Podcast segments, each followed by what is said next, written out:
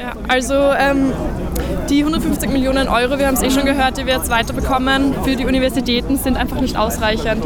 Das ist vielleicht, wie es bereits erwähnt worden ist, ein Ärmel, aber wir wollen den ganzen Mantel haben und wir wollen, dass die Unis offen bleiben, weil wir waren solidarisch in der Corona-Pandemie und es ist einfach wichtig, dass wir jetzt weiter studieren können, dass wir in Hörsaalen sitzen können und dass die Forschung auch weitergehen kann.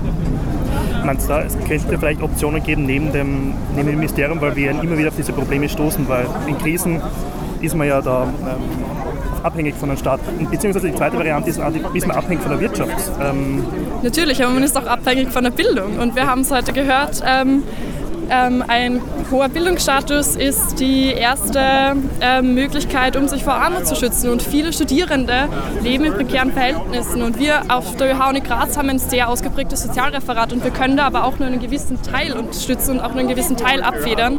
Das Wichtigste ist, dass eben nicht Heizkosten und Stromkosten jetzt auf Studierende, die bereits in einer finanziell schwierigen Lage sind, noch weiter abgewälzt werden, sondern dass die Unis die Kosten tragen können. Und dafür braucht es eben ein Einlenken vom Bildungsministerium.